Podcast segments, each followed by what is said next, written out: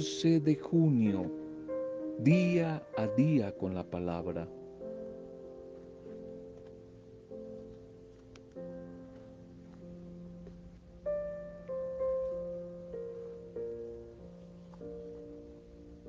Desde la oración y la planeación, todo animador, servidor, servidora de Jesús debe estar preparado para descubrir las diferentes oportunidades de bendición que Dios está regalando.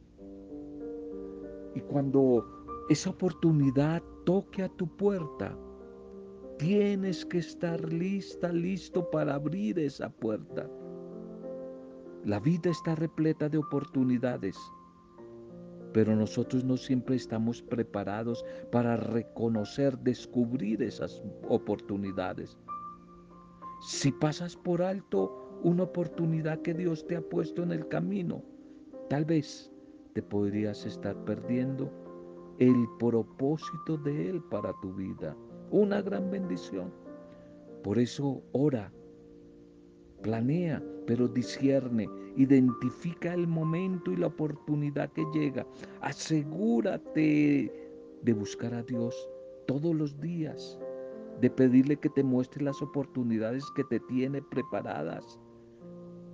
Nunca sabemos de dónde nos va a venir una respuesta, dónde nos va a llegar una oportunidad, dónde se va a abrir una puerta. Hay que estar en la jugada, pilas. Los mejores momentos de nuestra vida pueden ser consecuencia de hechos, de actos muy sencillos, muy pequeños e incluso a veces en esas ocasiones tal vez pensemos que todo ha sucedido por accidente. Pero sin embargo, a menos que estemos atentos para discernir las oportunidades, no las podríamos perder por completo. Y una puerta que Dios me abre, una oportunidad que Dios me abre, es una bendición que tiene para mí ahí. Por eso hay que saberla descubrir, saberla discernir. Para eso es la oración, para eso es el encuentro con la palabra, para eso es saber tener una meta clara, planear, ordenar la vida, ordenar la vida.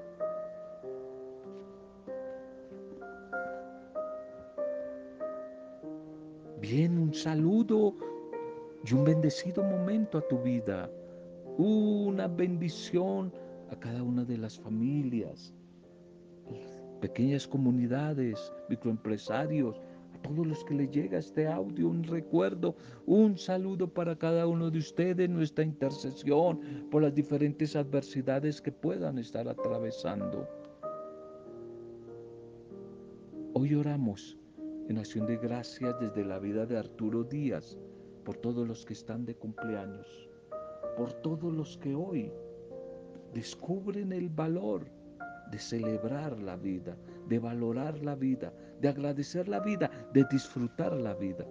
En Arturo Díaz oramos por todos los que hoy están celebrando una fecha especial, importante en su vida.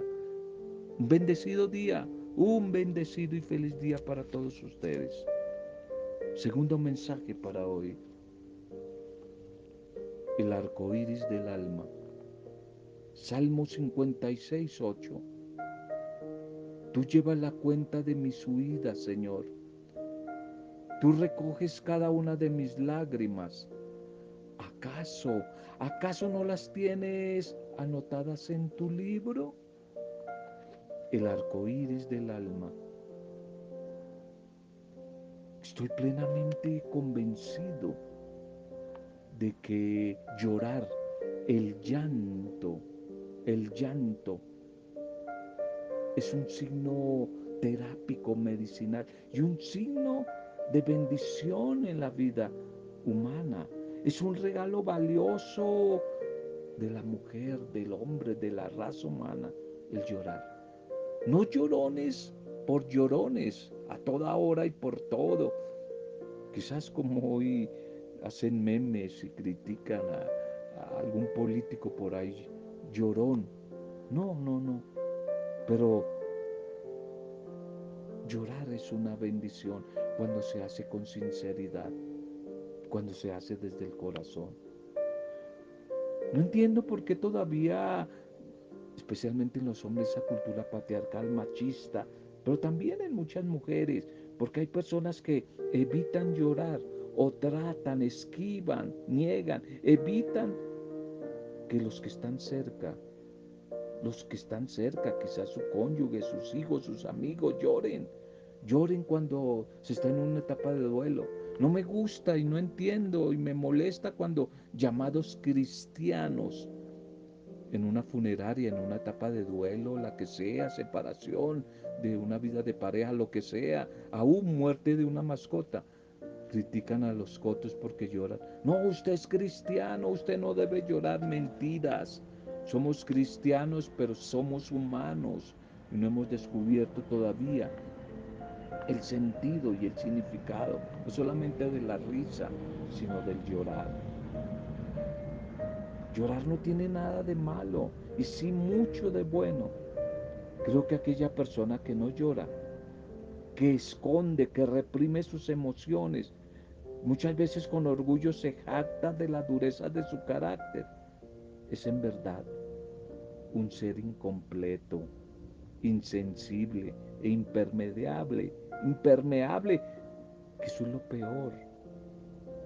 De alguna manera, las lágrimas fertilizan, animan, fortalecen el interior, fertilizan el alma. Es que nuestro interior muchas veces se reseca cada día con esa erosión de lo cotidiano, de las dificultades, con tanto indiferentismo ante el sufrimiento de los demás, con tanta injusticia de la sociedad y de las incongruencias de la vida. Dígame si no solamente da mal genio, algunos llaman rabia, ver las injusticias, que hay en nuestro país, en el mundo, especialmente de los poderosos contra el débil. Unas veces da rabia, pero otras veces da dolor y uno llora de dolor de ver tanto sufrimiento. Y son esos momentos de quebranto los que vienen a romper esa máscara, como esa cáscara que se forma con el paso del tiempo y que expone nuestro verdadero ser, que somos débiles, Nadie es más sincero que cuando llora. Con el llanto es entonces cuando como que comienza a florecer o mejor a nacer una hierba nueva que promete otra etapa de esperanza. Y es bueno comenzar cada etapa de la vida, quizás con lágrimas en los ojos. A veces son lágrimas de emoción, por la meta lograda. A veces son lágrimas de gratitud por lo conquistado.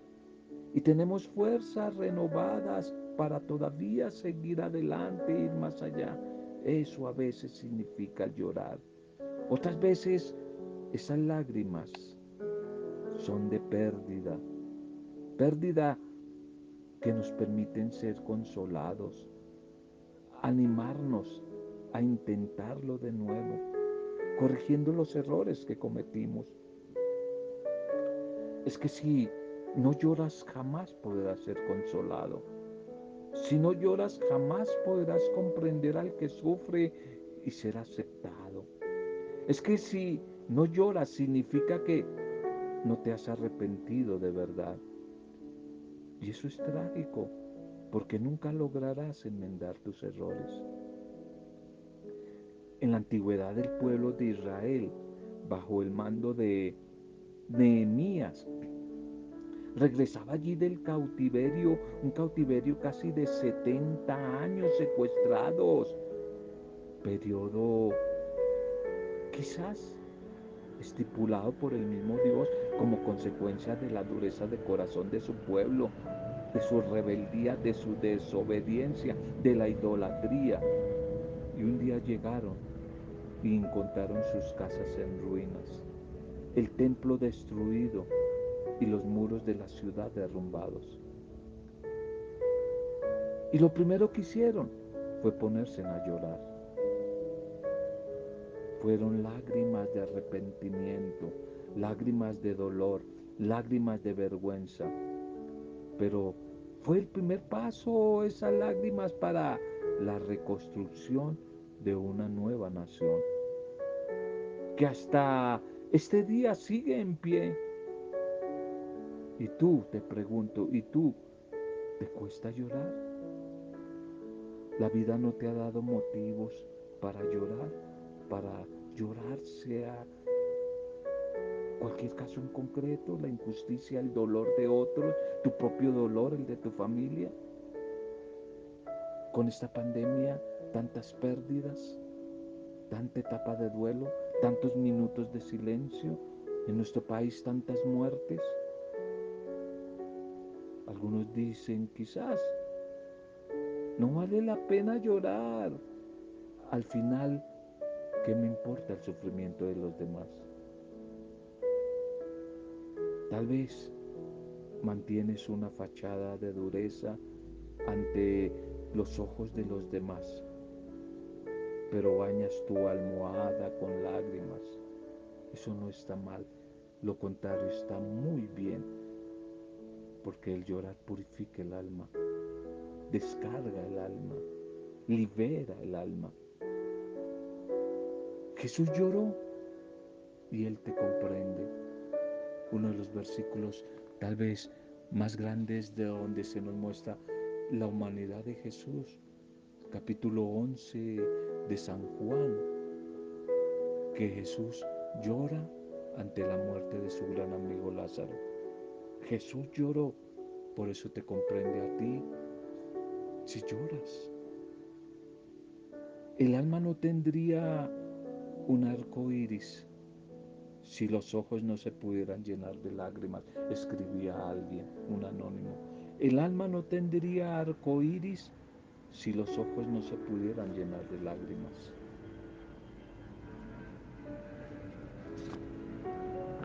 Bien la propuesta litúrgica de la iglesia para hoy. Titulemos el mensaje Vivir el Evangelio es atreverme a amar a los enemigos. Qué duro. Qué duro. Vivir verdaderamente, plenamente el Evangelio es atreverme a amar a los enemigos. La primera lectura para hoy.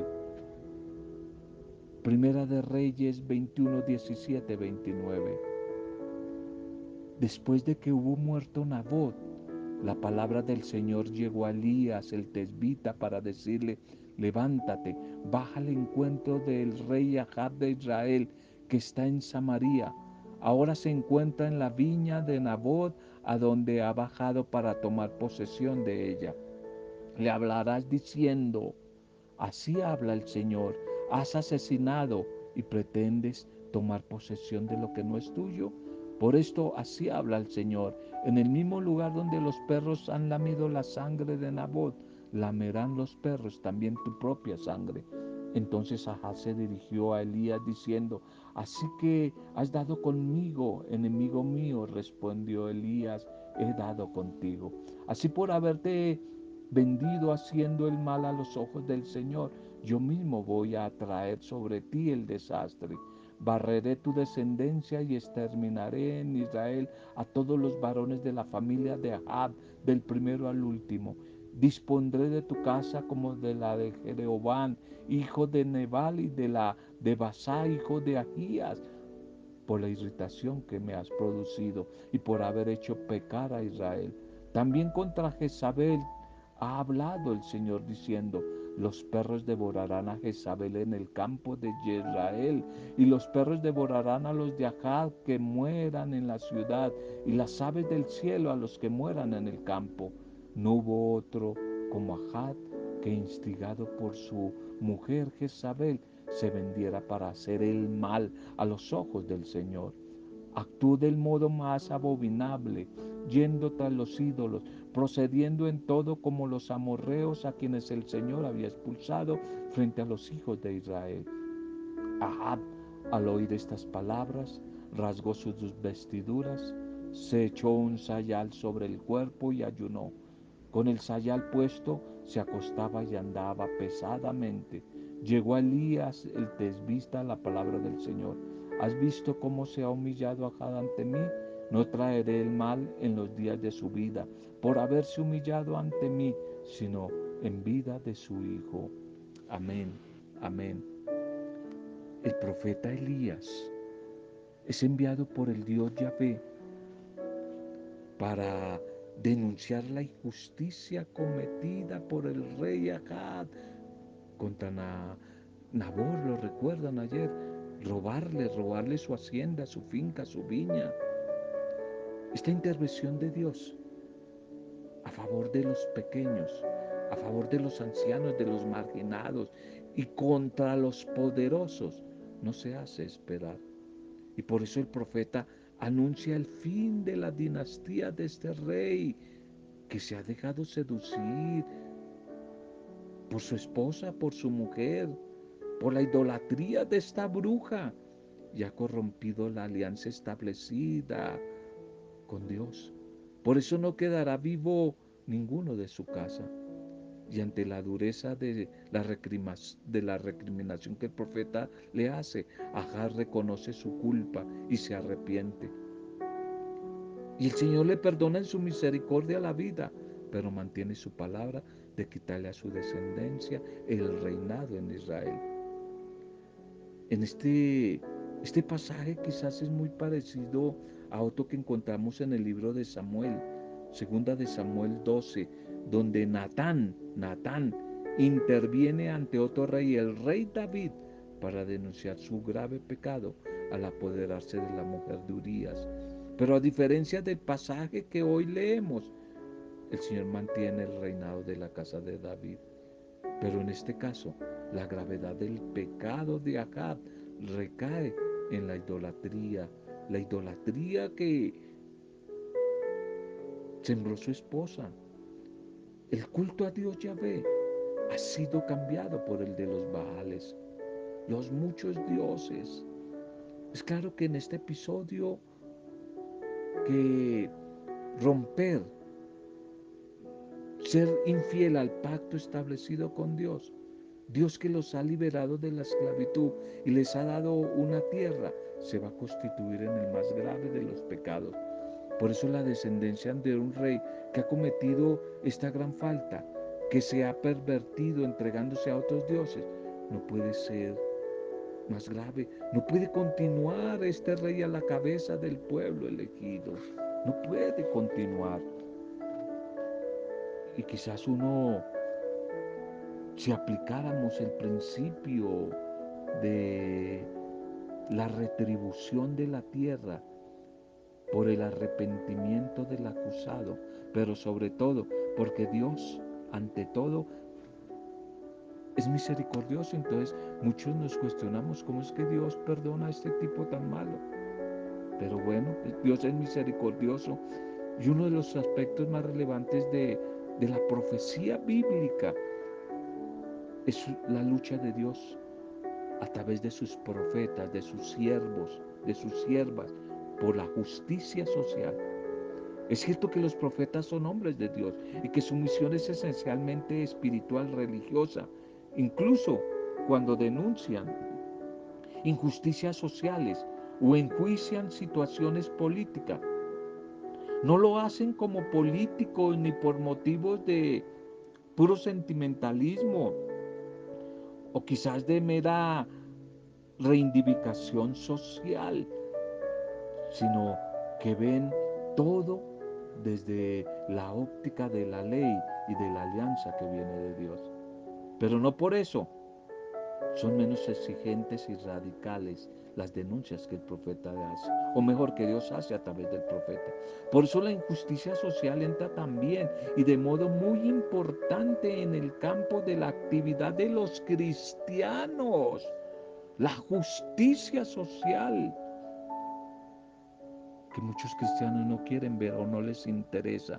Les interesa solo estar en el templo, ayunar, rezar, cumplir con ciertas normas, ritos, pero la sociedad y especialmente la injusticia que hay no les interesa. Pues la justicia social entra y de modo muy importante en el campo de la vida espiritual, en el campo del proyecto del reino de Dios que Jesús vino a traernos.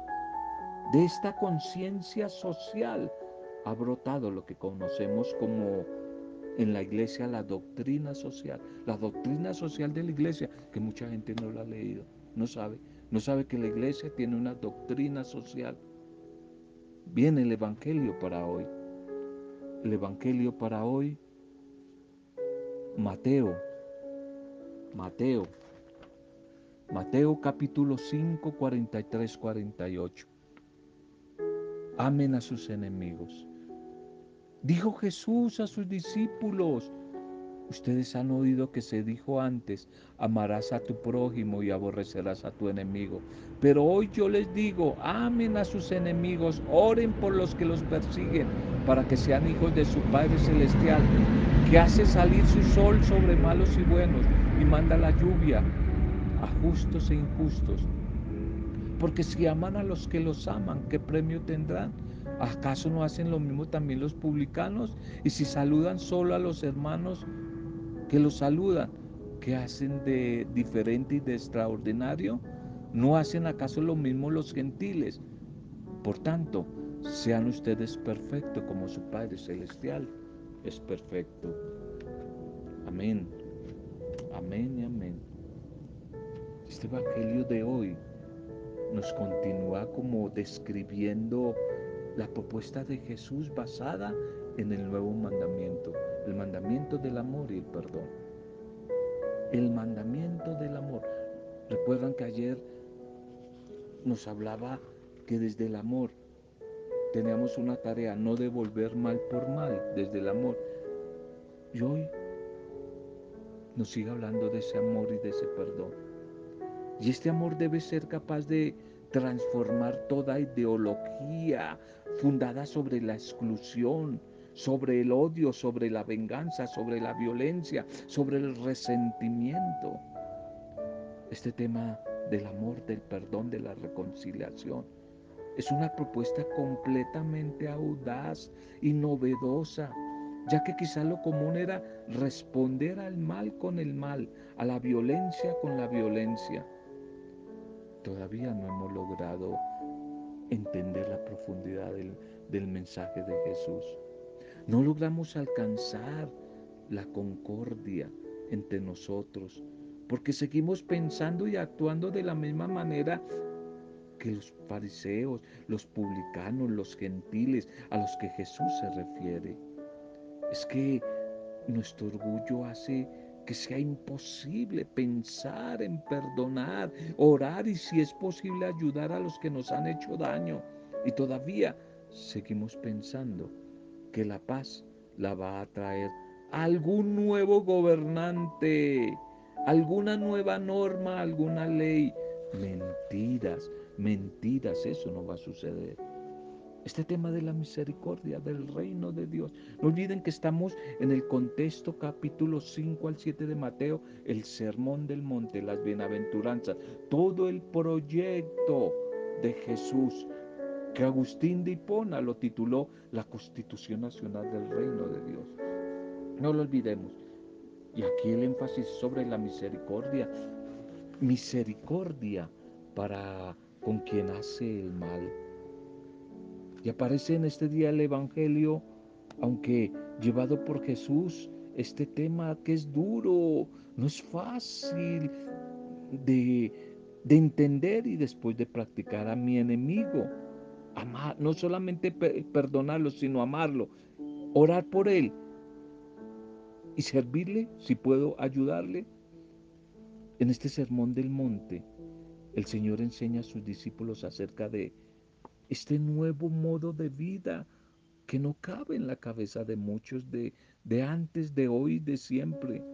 Les manda, ¿qué tal esa? Amar a los enemigos. En ninguna parte de la escritura se manda aborrecer al enemigo, pero era la interpretación quizás popular, complementaria del amor al prójimo. Y aquí es Jesús el que corrige esa interpretación sus seguidores no solamente deberán perdonar, sino amar. Amar a los enemigos, a los que no sean de su familia o de su pueblo o de su gusto, a los que tengan una visión, ideología, la que sea, política, espiritual diferente a la de ellos, que imitación del Padre Dios deben amar, amar a sus hermanos. Y lo que ha de caracterizarnos a nosotros como cristianos es algo extraordinario. Saludar a los que no nos saludan, amar a los enemigos, hacer el bien a los que nos aborrecen. Y todo esto sin esperar retribución, sino inspirados en ese amor gratuito, ese amor compasivo, ese amor generoso, ese amor misericordioso que Dios nos concede a nosotros. ¿Qué podemos hacer?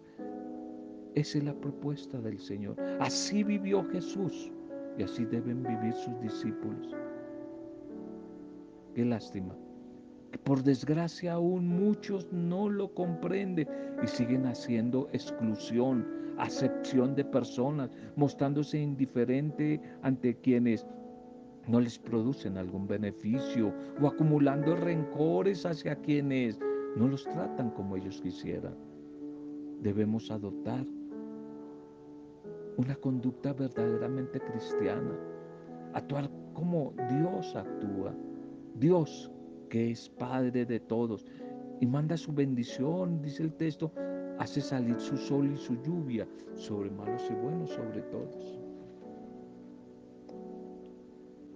Gracias Señor Jesús por el mensaje de hoy, por el sacrificio de la cruz. Gracias por tu entrega incondicional que nos ha traído la salvación. Nada se compara con tu amor, Señor, pues nunca nadie hizo tanto por nosotros, por mí. Hoy pronuncio gozoso tu nombre, Señor. Exalto tu grandeza. Quisiera arrojarme a tus brazos y decirte gracias, Señor, de todo corazón por la vida. Gracias por salir a mi encuentro. Gracias por conducirme al Padre Dios. Sé que tu palabra no es fácil, la propuesta de hoy, sé que es difícil, es difícil reconocer nuestras faltas y buscar los caminos de la conversión. Pero aún, Señor, más difícil es tener la capacidad de perdonar de corazón y aceptar al otro. Señor, regálanos tu espíritu y a través de él danos la humildad para ser capaces de buscar la reconciliación, Señor. Que viviendo hoy tu palabra, podamos acercarnos a ti, ojalá en humildad, arrepentidos de nuestros pecados, pidiéndote perdón, pidiendo que nos mires con bondad, con compasión, con misericordia y que nos sigas ayudando a día a día a renovar nuestra vida. Señor, hoy te pedimos tu bendición, la bendición de ser conscientes de nuestros actos para hacer verdaderos propósitos de cambio en nuestra vida y así no causar daño al otro. Ayúdanos a fortalecer la humildad para que no devolvamos mal por mal y hagamos trascender el amor en nuestro corazón. Ojalá de tal manera que haya un espacio siempre, un espacio especial para nuestros enemigos. Hoy, si tenemos algún enemigo, te invito a pensar, si tienes un enemigo o alguien que quizás tú le caes mal y no lo sabes, ora por ella, ora por él, pide a Dios que le bendiga y que si es necesario te utilice a ti como parte de la bendición. Te entregamos a los enemigos de nuestro país, a los enemigos de la paz, de la reconciliación. Oramos por ellos, Señor, y pedimos tu bendición. Bendice a cada persona que recibe este audio que encuentre allí una palabra de esperanza, de paz, de deseo de vivir en tu amor, en el perdón en la reconciliación. Y en Arturo Díaz, que sean bendecidos todos los que hoy están de cumpleaños. Lo hacemos todo en alabanza, acción de gracias y adoración. Solo a ti, Dios trino de amor. En el nombre del Padre Dios Creador, en el nombre de Jesucristo, Señor, Salvador, en el nombre del Espíritu Santo, gran intercesor, dador de vida nueva, en compañía de la discípula perfecta María de Nazaret. Amén. Roberto Samudio, del día a día con la palabra.